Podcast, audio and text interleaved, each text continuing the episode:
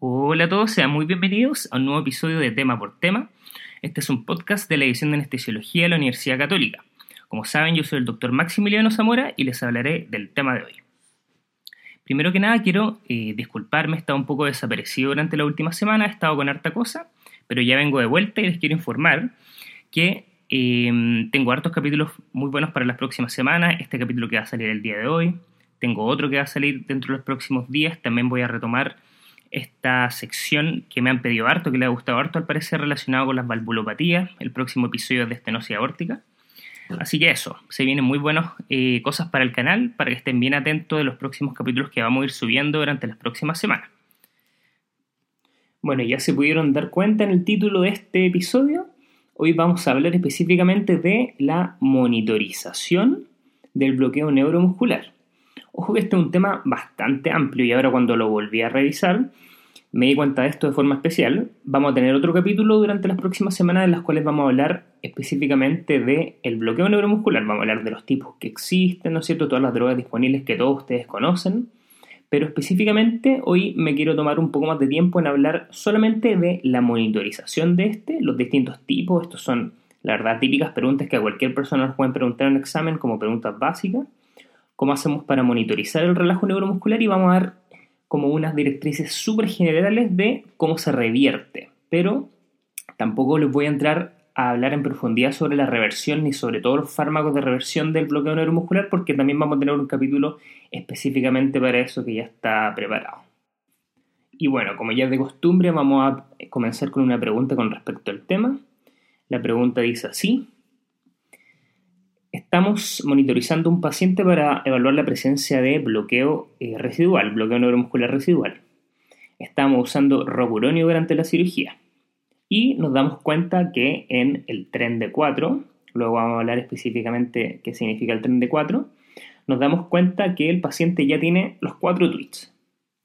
La pregunta es así, si es que el paciente tiene los cuatro tweets, ¿qué nivel de bloqueo podría aún tener el paciente de sus receptores de acetilcolina.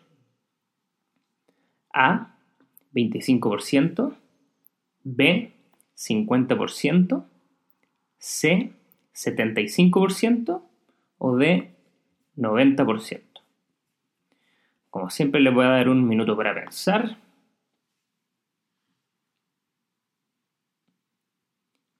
Y la respuesta correcta, como muchos se pudieron haber dado cuenta, es C. Y es bien importante, y esto tiene harta relación con muchas de las cosas que vamos a hablar hoy día, que toda esta eh, del bloqueo neuromuscular, la verdad es que tienen bastantes limitaciones. Al minuto en que sale los cuatro tweets del tren de 4, incluso puede haber hasta 75-80% de los receptores de acetilcolina que están aún bloqueados. Por eso que es tan importante el tema de la reversión y muchas veces tendemos a revertir de menos estos tipos de pacientes porque la monitorización no logra ser del todo adecuada. Bien, al final del capítulo de hoy deberían ser capaces de recordar lo siguiente. Primero, cuáles son los tipos de estimulación nerviosa periférica, cuáles son los principios de esta estimulación nerviosa periférica a modo general, los distintos patrones de estimulación nerviosa que existen, cómo registrar las respuestas evocadas, la evaluación de estas respuestas evocadas registradas y finalmente la utilización de todos estos estimuladores en la práctica clínica y cómo los vamos a ir utilizando y qué significan los resultados de lo que vayamos haciendo. Recuerden, es importante siempre recordar cuáles son los conocimientos previos que tienen ustedes del tema. Esto es una estrategia probada para poder cementar de mejor manera el aprendizaje. Con eso vamos a partir. Bien, entonces primero lo primero. Ustedes se preguntarán, ¿es importante cada vez que administramos un bloqueador neuromuscular finalmente evaluar cómo está la respuesta a este y definitivamente y eventualmente tener que revertirlo? Y esta respuesta, la verdad es que para algunos puede resultar bastante fácil, pero es súper importante hacérsela porque así nos damos cuenta de la importancia que tiene todo este tema. Y eso es porque los fármacos bloqueadores neuromusculares se utilizan primero, nosotros lo utilizamos muchísimo. ¿Para qué? Para facilitar la intubación traqueal y para promocionar generalmente también condiciones quirúrgicas adecuadas cuando algunos tipos de cirugía lo necesitan. En el pasado lo que se hacía hace ya varios años es que el bloqueo neuromuscular comúnmente era evaluado a base solamente de criterios clínicos, por ejemplo, como la evaluación del cirujano sobre una relajación inadecuada, que el paciente se moviera incluso, o intentos, por ejemplo, de lograr manejar mejor el ventilador porque el paciente estaba respirando por sí solo, etc. Y la verdad es que eh, con este tipo de monitorización para muchos procedimientos se termina usando dosis excesivas de bloqueo neuromuscular. Además de eso, también hay una variabilidad muy importante entre la sensibilidad de los distintos pacientes al bloqueo neuromuscular. Y la verdad es que los criterios clínicos por sí solos no pueden evaluar con precisión la profundidad y la recuperación de este tipo de bloqueo. Como le había mencionado en la pregunta inicial de este podcast, es importante darse cuenta, y eso tiene que ver con la fisiología de la unión neuromuscular, que estos relajantes neuromusculares comienzan a hacer su acción solamente cuando recién cuando el 70 el 80% de los receptores están bloqueados. Por lo tanto, ahí nos podemos dar cuenta que eh, la monitorización muchas, muchas veces puede ser insuficiente para determinar el gran bloqueo que pueden tener este tipo de pacientes. Y es por estas razones que la verdad es que es necesario un método de evaluación que sea cuantitativo y documentable. La verdad es que este tema del eh, bloqueo neuromuscular residual es muy, muy importante y no puede descartarse empleando únicamente criterios clínicos, ya que este es como un factor de riesgo importante porque si que usamos solamente criterios clínicos puede este persistir en el postoperatorio. Y es por eso importante que el control objetivo del grado, el grado de bloqueo neuromuscular durante y después de la anestesia. Y esto, como les dije, es relevante porque está súper demostrado que hacer esto disminuye la incidencia del bloqueo neuromuscular residual y sabemos que el bloqueo neuromuscular residual puede tener muchos efectos adversos, ¿bien? Y eso es bien importante que tienen que acordarse puede tener efectos adversos mayores, menores y cosas que incluso pueden estar pasando en nuestros pacientes nosotros no nos damos tanta cuenta. Bien, ¿y cuáles son los principios básicos del monitoreo del bloqueo neuromuscular? Y la verdad es que el monitoreo de la transmisión neuromuscular requiere de una estimulación supramáxima, y esto es un concepto bien importante, de un nervio motor, y la medición de la respuesta evocada de un músculo inervado por este nervio. Los bloqueadores neuromusculares no tienen un efecto directo sobre el músculo, eso es un concepto que hay que tenerlo de forma bien, bien importante. Si la estimulación se aplica directamente sobre un músculo y ese músculo se contrae a pesar de que el bloqueo completo en la unión neuromuscular. Es importante estimular un nervio motor en el lugar donde no se pueda producir una estimulación muscular directa, por ejemplo, y solo se evalúe la respuesta provocada indirectamente, es decir, a través de esta unión neuromuscular. También para todo esto es esencial saber qué músculo eh, observar en la respuesta a la estimulación que estamos haciendo, esta estimulación indirecta. Por ejemplo, cuando se estimula el nervio cubital, la aducción del pulgar por el músculo aductor corto del pulgar es el sitio más apropiado para monitorizarlo. El dedo y la muñeca deben ignorarse, dado que estos se sabe que también se pueden mover, pero es probable que se haga estimulación directa si se colocan electrodos sobre los músculos del antebrazo. Bien, una pregunta bien importante que por lo menos a mí me han hecho más de alguna vez y que es bien importante tenerla clara, que nos pueden hacer a cualquiera de nosotros, y es que muchas veces se habla de lo que yo ya les mencioné, este estímulo supramáximo para el monitoreo del bloqueo neuromuscular, y nos pueden preguntar por qué se utiliza un estímulo supramáximo, a qué nos referimos con esto. Y la verdad es que para eso hay que entender lo siguiente. Y es que los nervios motores que nosotros utilizamos, ¿no es cierto?, para la monitorización constan de numerosos nervios, cada uno de los cuales inerva una unidad motora en el músculo.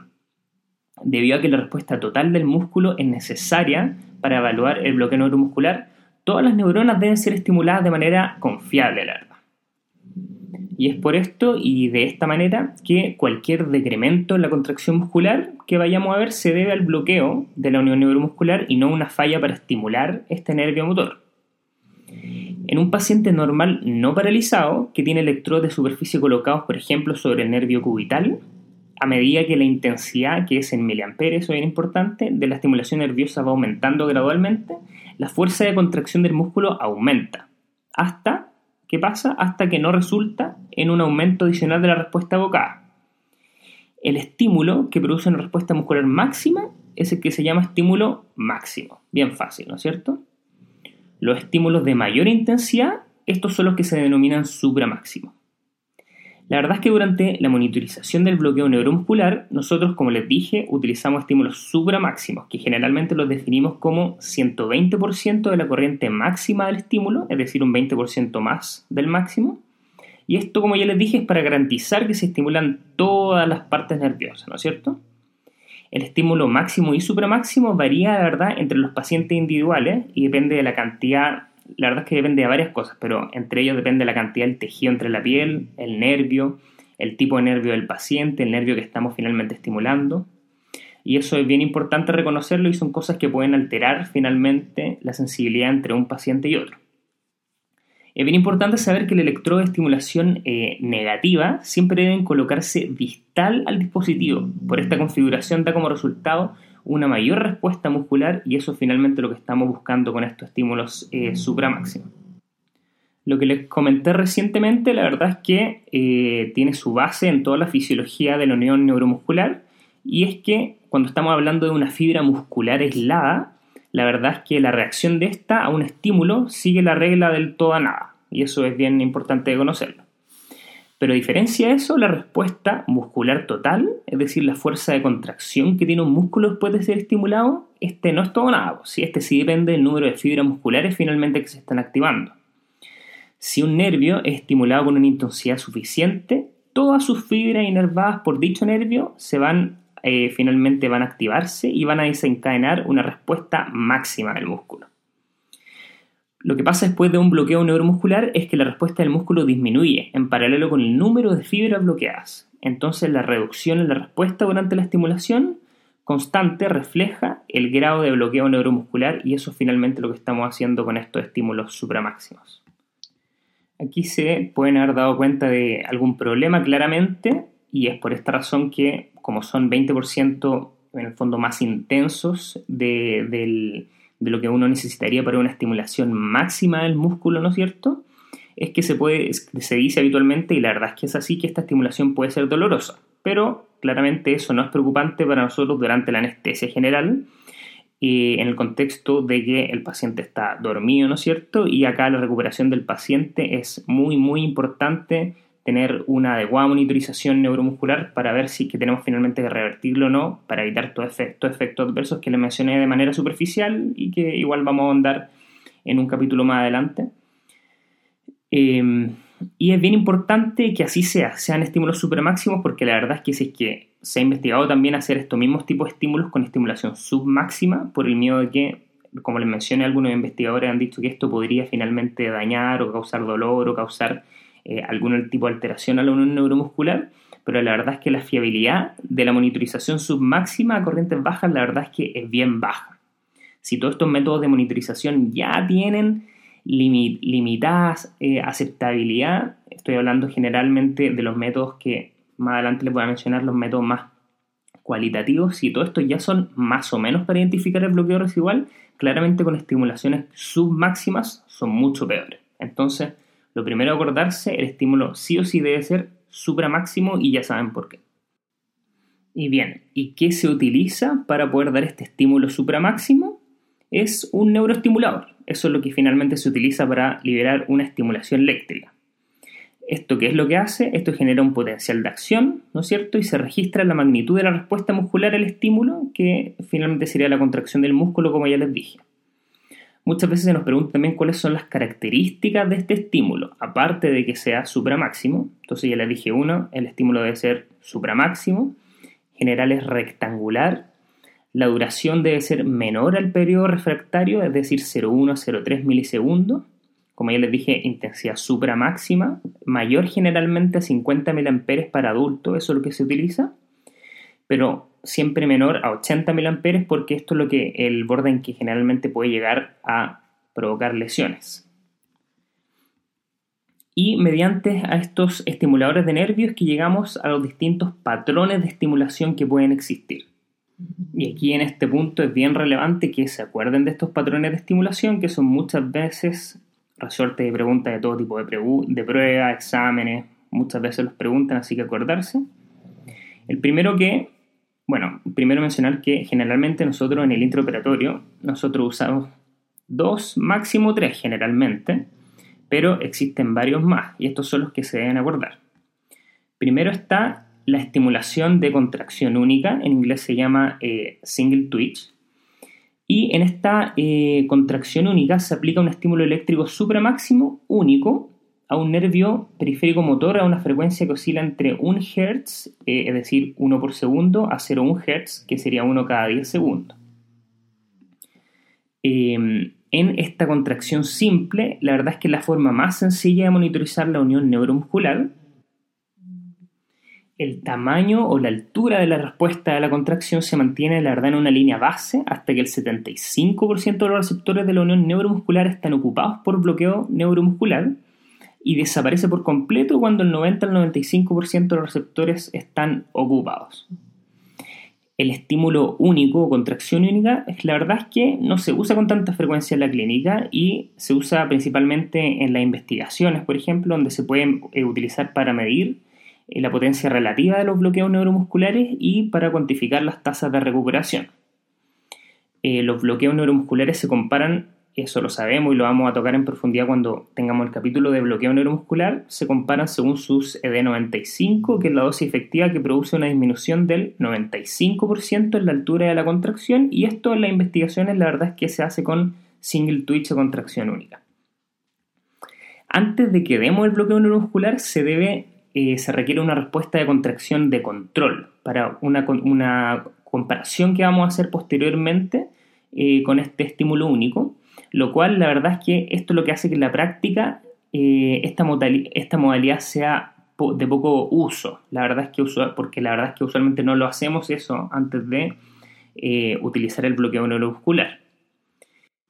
Bien, el siguiente del cual vamos a hablar es lejos el que más utilizamos en clínica y es el tren de 4, en inglés train of fourth o muchas veces como se le dice por la abreviación en inglés el TOF, ¿no es cierto? Y em, este tren de 4, y como lo mencionamos eh, anteriormente, el monitoreo de la respuesta de la contracción a los estímulos individuales no es práctico clínicamente porque requiere una medición del control, ¿no es cierto?, antes de la aparición del bloqueo neuromuscular. Con eso no estamos refiriendo a lo que pasa cuando hacemos un single twitch, un twitch único, ¿no es cierto? La respuesta a esto fue el patrón de estimulación conocido como el tren de 4, que es de lo que vamos a hablar ahora. Es bien importante recordar que cómo se hace esto es que el nervio se estimula con cuatro estímulos supramáximos de 0,2 milisegundos cada uno, entregados a 2 Hz.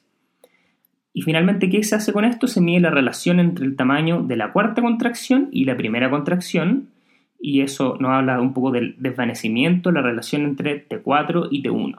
¿ya? Se ha demostrado que la relación entre T4 y T1 es equivalente a la relación entre el, Twitch único cuando lo hacemos previo a introducir un bloqueo neuromuscular y luego de este, eh, y debido a que las mediciones del tren de 4 no requieren una medición de contracción de control, es por esto que esto se ha convertido, la verdad, es lo que más utilizamos en nuestra práctica clínica habitual. Como ya les mencioné, cada estímulo del tren causa una contracción muscular y el desvanecimiento, como se le dice, o el fade en inglés de la respuesta, suministra la base para esta evaluación.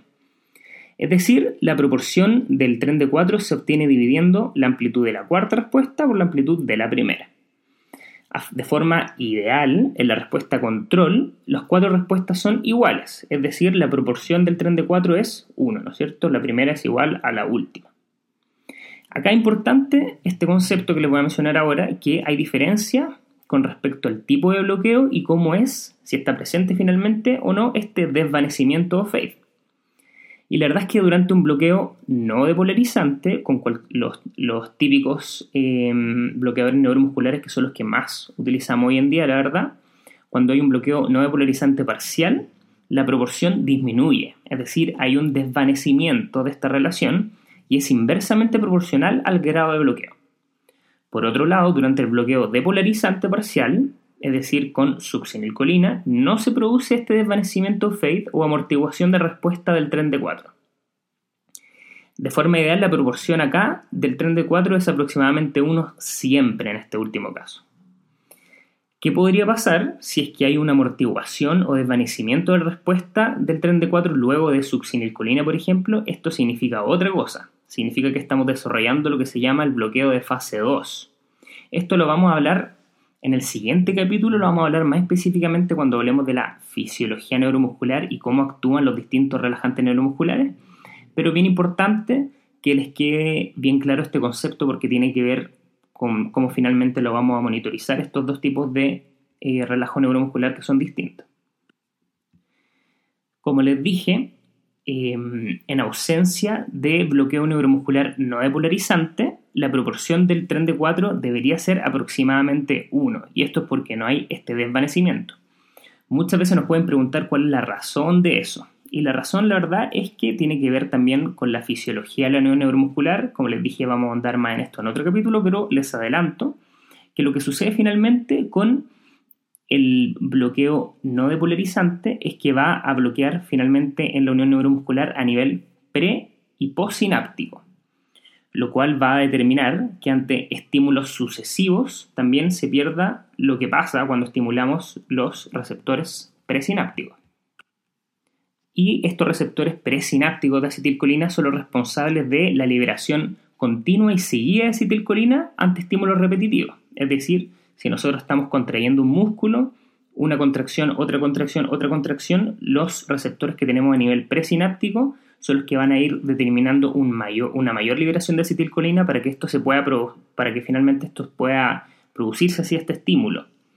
Si es que nosotros tenemos un bloqueo de estos receptores presinápticos, eventualmente con las distintas contracciones se van a ir acabando estos depósitos de acetilcolina y finalmente se va a ver lo que se conoce como desvanecimiento o fade en inglés. Esto ocurre específicamente, como les dije, con el bloqueo no depolarizante, porque bloquean estos dos tipos de receptores. La verdad es que sabemos que los depolarizantes, la succinilcolina tiene una forma de actuar que es distinta finalmente va a ir contra los receptores que están a nivel postsináptico y va a generar una liberación masiva de acetilcolina con eh, una respuesta de la placa motora. Por eso es que depolarizan, finalmente se ve como esta gran contracción, ¿no es cierto? Estas fasciculaciones de la succinilcolina. Y después lo que sucede es que el bloqueo neuromuscular, el efecto clínico que nosotros vemos, se ve porque la unión neuromuscular cae en un periodo refractario pero no específicamente por bloquear estos dos tipos de receptores como les mencionaba. Así que eso, bien a modo general, es la, es la razón por la cual termina ocurriendo esto finalmente. Y como les había mencionado, la verdad es que la estimulación eh, del tren de 4 es muy útil para evaluar el bloqueo eh, neuromuscular eh, cuando el 70 al 75% de los receptores de la unión neuromuscular están ocupados por bloqueo, se pierde la cuarta respuesta, esto aproximado, y cuando el 95% están ocupados, todas las contracciones desaparecen. Una relación eh, T4-T1, esta relación, el TOF radio, finalmente mayor a 0,9, generalmente se considera un muy buen indicador de una eh, de, una, de una reversión completa del bloqueo neuromuscular y, con, cuando tenemos una relación de 0,9 o mayor, podemos decir que en general hay una buena función respiratoria, hay una buena función muscular laringea, es decir, permeabilidad y protección de la vía aérea, algo muy importante al momento de extubar a nuestros pacientes. Hay una buena capacidad vital y fuerza respiratoria máxima. También se correlaciona mucho con eh, lo que se le llama la empuñadura fuerte y la capacidad de realizar una elevación de la cabeza por 5 segundos cuando se, monitoriza, cuando se termina monitorizando el tren de 4 por palpación manual, y esto es bien importante, el grado de desvanecimiento la verdad es que puede ser muy subestimado. Generalmente nosotros es que lo hacemos de forma manual, es decir, eh, cualitativa, podríamos determinar, por ejemplo, que la relación es 1 cuando la relación puede ser mucho más baja que eso. Y es por esto, y esto lo vamos a hablar un poco más en profundidad en un, poco, un poco, en un poco de rato, pero lo que uno debería hacer generalmente son mediciones cuantitativas para lograr tener una buena estimulación, una buena estimación, perdón, de, de esta relación. Bueno, vamos con el siguiente patrón de estimulación y el siguiente es lo que se conoce como la estimulación tetánica. Y la estimulación tetánica generalmente se aplica a una frecuencia de 50 Hz, es decir, 50 estímulos por segundo durante 5 segundos. En pacientes no paralizados, la estimulación de un nervio motor a 50 Hz, como se podrán dar cuenta, da como resultado a una contracción muscular sostenida, con una fuerza mayor que la que alcanzaba por un solo, un solo estímulo. Si tenemos eh, presencia de un bloqueo neuromuscular depolarizante, la estimulación tetánica produce una contracción sostenida de una fuerza menor, es decir, no hay desvanecimiento como sabemos. En respuesta a uno neuromuscular no depolarizante incompleto, la respuesta no es sostenida, es decir, hay lo que ya conocemos como desvanecimiento o fade. Recordemos que en este caso también se aplica lo mismo y es que en tanto en el bloqueo no depolarizante y también si es que hay lo que se conoce como bloqueo fase 2 tras la inyección de succinilcolina, la respuesta acá en este caso también será no sostenida, es decir, se amortigua o hay fade. Durante el bloqueo no depolarizante parcial, la estimulación tetánica, que es lo que estamos hablando del nervio, es seguida de un ligero incremento posttetánico de la tensión de la contracción y eso es lo que se conoce como facilitación posttetánica. Se produce esta circunstancia porque el aumento de la síntesis y finalmente de la, de la movilización de toda esta acetilcolina producida por esta estimulación tetánica continua cuando estamos haciendo este tipo de estimulación. Es importante reconocer, y esto puede resultar también un poco obvio, es que la estimulación tetánica es muy dolorosa, lo cual claramente limita que lo usemos en un paciente que no está anestesiado.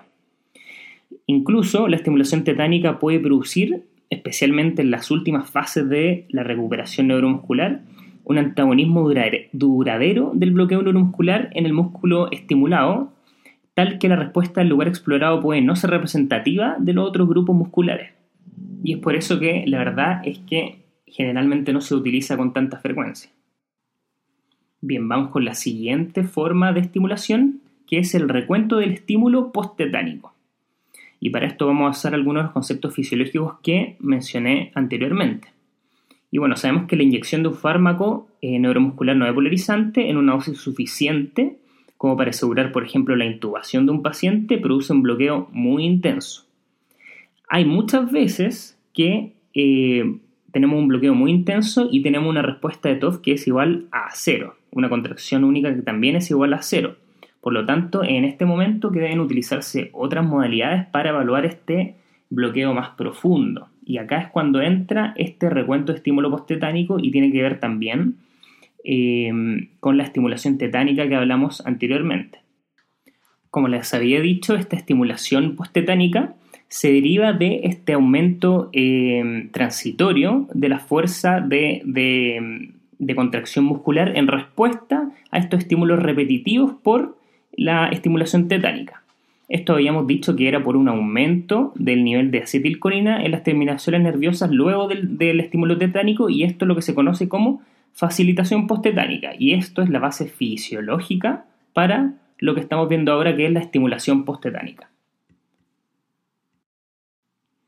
Lo que se hace acá es que primero eh, lo que se hace, se hace una estimulación tetánica, es decir, 50 Hz durante 5 segundos eh, y esto es seguido por un periodo en que no hay estimulación durante 3 segundos y luego se hace de forma seguida, después de estos 3 segundos, 20 estímulos únicos a 1 Hz. Y la respuesta a estos estímulos posttetánicos son mayores que los pretetánicos, es decir, se van potenciando y luego disminuyen gradualmente de tamaño, es decir, se desvanecen. El grado y la duración de este conteo posttetánico son lo que se va a registrar y finalmente eso se va a relacionar con el grado de bloqueo que tiene el paciente. Durante un bloqueo muy intenso no hay respuesta a la estimulación tetánica ni a la posttetánica, eso es bien importante que se acuerden. Pero a medida que el, periodo, de bloqueo neuromuscular de gran intensidad va desapareciendo, se produce la primera respuesta a la estimulación de contracción posttetánica, es decir, hay un conteo de estos 20 seguido de un retorno gradual de estas contracciones posttetánicas hasta que reaparece la primera respuesta finalmente del tren de 4. Entonces eso es finalmente una forma de graduarlo.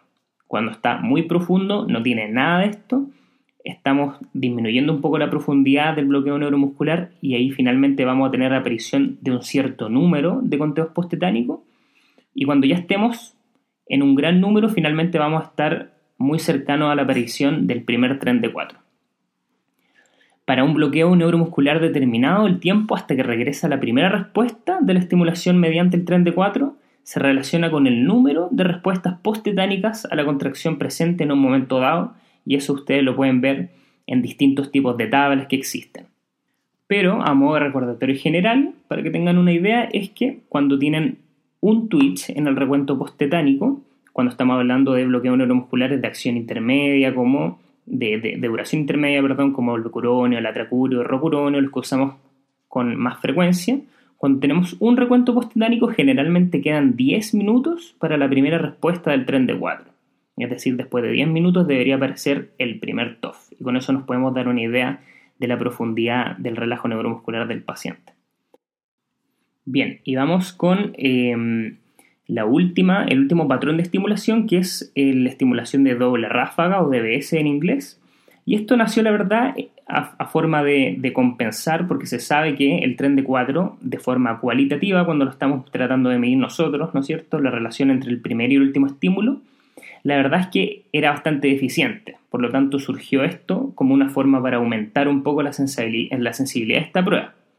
En lugar de cuatro estímulos, se utilizan dos ráfagas y cada una de estas ráfagas, esto es importante, consta de tres estímulos tetánicos breves de 50 Hz.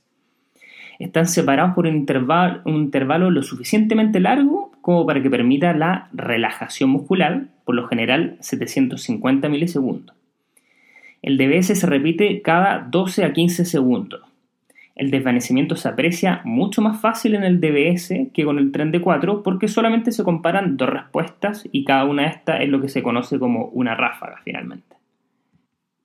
En un músculo que no está paralizado, la respuesta de estas dos contracciones musculares cortas debería ser de igual intensidad. En un músculo parcialmente paralizado, la segunda respuesta es más débil que la primera y corresponde al típico eh, TOF que está amortiguado o con desvanecimiento o con fade.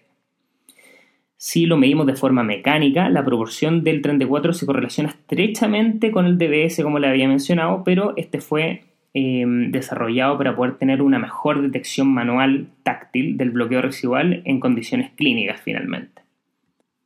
Aún así, y como les mencioné, claramente este tipo de control eh, em, cualitativo y no cuantitativo objetivo nunca va a ser totalmente em, objetivo y no va a poder detectar todo el bloqueo residual que finalmente eso es lo que a uno le interesa detectar.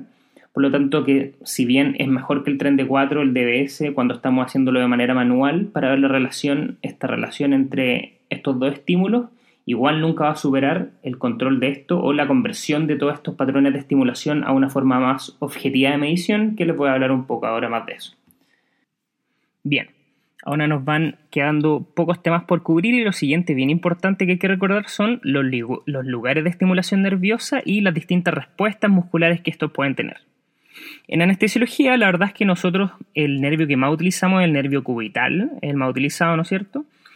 Además de eso está el mediano, el tibial posterior, el peroneano común y el facial, que son nervios que a veces también eh, se utilizan. Para la estimulación del nervio cubital, que es el con mayor frecuencia utilizamos, se, eh, se aplican óptimamente al lado volar de la muñeca. Importante mencionar que el electrodo proximal debería colocarse preferiblemente de modo que la distancia entre los centros de ambos electrodos sea aproximadamente 5 centímetros, se dice de 3 a 6 centímetros. ¿Por qué se pone a este lado? Y esto tiene relación con lo que yo ya le había mencionado. Colocándolo a este lado, la estimulación eléctrica solamente sigue la flexión digital y la aducción del pulgar. Si, por ejemplo, llegáramos a colocar un electrodo sobre el canal cubital en el codo, por ejemplo, la aducción del pulgar a menudo se vería muy pronunciada debido a la estimulación del músculo flexor cubital del carpo. El siguiente punto es muy relevante y es que distintos grupos musculares, como lo sabemos y lo veremos en profundidad en el podcast específico de bloqueo neuromuscular, eh, según distintos grupos musculares hay distintas sensibilidades a los bloqueantes neuromusculares, por lo cual claramente la respuesta obtenida en distintos sitios de acción van a ser distintas. Específicamente, y este es muy importante acordarse, el diafragma es de los músculos más resistentes al bloqueo de los fármacos depolarizantes y no depolarizantes. Por lo tanto, el diafragma en general requiere mucha más dosis de bloqueo neuromuscular para que se relaje. Y esto incluso comparándolo específicamente con el músculo aductor del pulgar, que es el que habitualmente medimos. Es decir, muchas veces nosotros podríamos ver una reversión del bloqueo a nivel diafragmático, es decir, por ejemplo, el paciente podría comenzar a ventilar y a nivel del aductor del pulgar nosotros todavía podríamos tener bloqueo según nuestra monitorización. Lejos los músculos que son los más sensibles de todos son los músculos abdominales, el músculo orbicular del párpado, los músculos periféricos de las extremidades y los genoidioideos, massétero y músculos de la vía respiratoria superior. Desde un punto de vista clínico, la respuesta al músculo frontal supraciliar, que habitualmente nosotros cuando no tenemos, por ejemplo, disponibles las manos en la cirugía, terminamos monitorizando el bloqueo neuromuscular a este nivel, refleja de mejor manera los músculos aductores de la laringe, mejor que el aductor del pulgar. Y eso es porque estos son músculos finalmente que son eh, más insensibles al bloqueo neuromuscular, no tanto como el diafragma, pero claramente em, toman un tiempo de recuperación mucho más corto al, comparación, al, compararlo con el aductor del pulgar. De forma fisiológica ahora entonces nos damos cuenta que es muy importante tener claro dónde estamos midiendo la monitorización del bloqueo eh, neuromuscular, debido a que habitualmente si lo hacemos en el aductor del pulgar, por ejemplo, vamos a tener quizá un margen de seguridad mayor, es decir, si es que no tenemos bloqueo residual a este nivel, probablemente no vamos a tener el músculo laringio, no vamos a tener el diafragma, por lo cual esto puede llegar a ser más seguro, por ejemplo, al tener que revertir a un paciente, porque quizás vamos a revertir un poco de más que de menos, por decirlo de alguna forma. Y recordar igual que si es que lo estamos midiendo a nivel supraciliar, generalmente vamos a tener un mayor bloqueo a nivel de eh, musculatura y músculos abdominales periféricos cuando estamos midiéndolo en relación a ese, a ese tipo de músculos. Y les mencionaba que esto se entiende como de una forma bien, bien interesante desde el punto de vista fisiológico, porque la verdad es que las investigaciones clínicas eh, relacionadas con, con esto que le acabo de mencionar no son tan tan así como parecieran o por lo menos no se explican de una forma fisiológica perfecta. La verdad es que las investigaciones en que se ha utilizado aceleromiografía para ver las diferencias entre la respuesta a estimulación mediante distintos nervios, por ejemplo, comparando el músculo aductor del pulgar con la pierna o con otro tipo de músculo, la verdad es que eh, identifican que si bien estas diferencias existen, la verdad es que tendrían un, un significado clínico que es bastante escaso.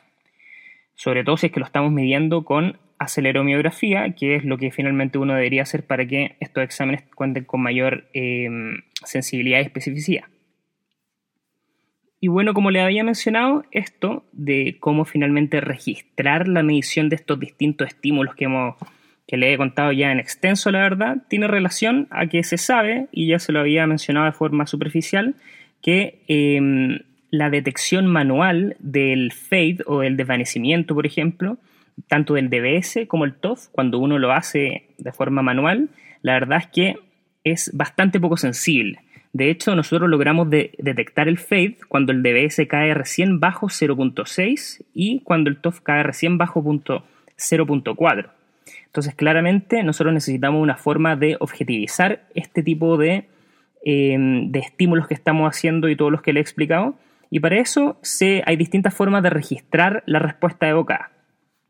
La verdad es que la que nosotros utilizamos en anestesia es una, les menciono que está la mecanomiografía, la electromiografía, pero la que ustedes han escuchado y la que seguramente ustedes han visto con frecuencia en pabellón es, es la aceleromiografía. Esta, la aceleromiografía está basada en la segunda ley de Newton, que dice que la fuerza es igual a la masa por la aceleración. Entonces, si nosotros tenemos una masa que es constante, la aceleración es directamente proporcional a la fuerza. Según esto, por ejemplo, tras la estimulación de un nervio se puede medir no solo la fuerza evocada, sino también vamos a medir la aceleración a nivel del pulgar. La verdad es que hoy en día ya hay varios estudios que han puesto de manifiesto que el control objetivo mediante aceleromiografía reduce y prácticamente elimina el problema del bloqueo neuromuscular residual postoperatorio. Cuando el pulgar no está disponible para la monitorización durante la cirugía, algunos clínicos prefieren en general monitorizar la respuesta del orbicular del párpado o el fruncidor del ceño como respuesta a una estimulación del nervio facial. Actualmente, y por lo menos son los que nosotros tenemos disponible en pabellón, se utilizan monitores neuromusculares piezoeléctricos. Esto se basa en el principio de que el estiramiento o arcamiento de una película piezoeléctrica flexible, por ejemplo, cuando está conectado al pulgar. Como respuesta a la estimulación nerviosa se genera un voltaje que es proporcionado el grado de estiramiento o de arqueo a este nivel del pulgar, ¿no es cierto? al menos hay un disponible, hay un eh, dispositivo disponible que se basa en esto, pero la verdad es que eh, finalmente hay pocos estudios que hayan evaluado la función de estos monitores, pero en la práctica clínica se ve que funcionan bien y la verdad es que los principios son súper similares a la aceleromiografía. Bueno, y para terminar, ¿cómo tomamos todo lo que acabamos de hablar y lo determinamos como en alguna clase de clasificación finalmente con respecto a los tipos de bloqueo neuromuscular que vamos a ver en nuestros pacientes? Esto en general, todo lo que hemos hablado determina alguna de estas cuatro tipos que vamos a hablar.